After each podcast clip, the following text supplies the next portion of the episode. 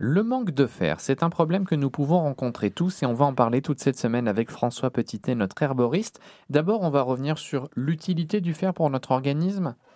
Alors le fer va nous servir à plein de choses. Il va nous servir pour euh, constituer euh, nos globules rouges, les, euh, les érythrocytes. C'est aussi un élément clé de l'hémoglobine qui va être contenu dans les globules rouges et qui transporte l'oxygène.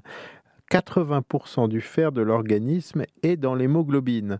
Et puis le fer a aussi euh, de nombreuses activités sur euh, les enzymes importantes pour les enzymes de la chaîne respiratoire mitochondriale qui vont nous fournir l'ATP source d'énergie. Donc euh, l'organisme doit avoir du fer, il en consomme beaucoup, il doit économiser son fer.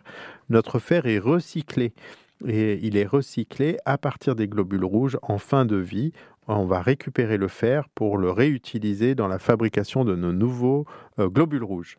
Ça veut dire qu'on en perd et qu'il faut le renouveler en permanence? Alors, malgré le fait qu'on économise euh, nos, nos, stocks de fer, eh bien, on en perd et donc il faut aussi en remplacer.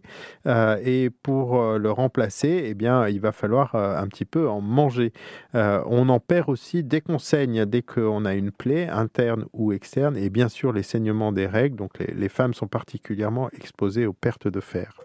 Il faut donc qu'on en consomme au quotidien, par exemple dans l'alimentation. Alors, on va en trouver évidemment euh, dans notre alimentation. Il faut un apport journalier euh, alimentaire. Euh, cet apport, il doit être un peu plus élevé chez les femmes, notamment si elles ont des règles abondantes. Et c'est aussi un, un, élément très important lors de l'enfance et de l'adolescence parce que c'est un élément important pour la croissance. Et si on manque de fer, eh bien, on risque évidemment d'avoir des signes d'une anémie qui se manifeste par de la fatigue, de la pâleur et des essoufflements.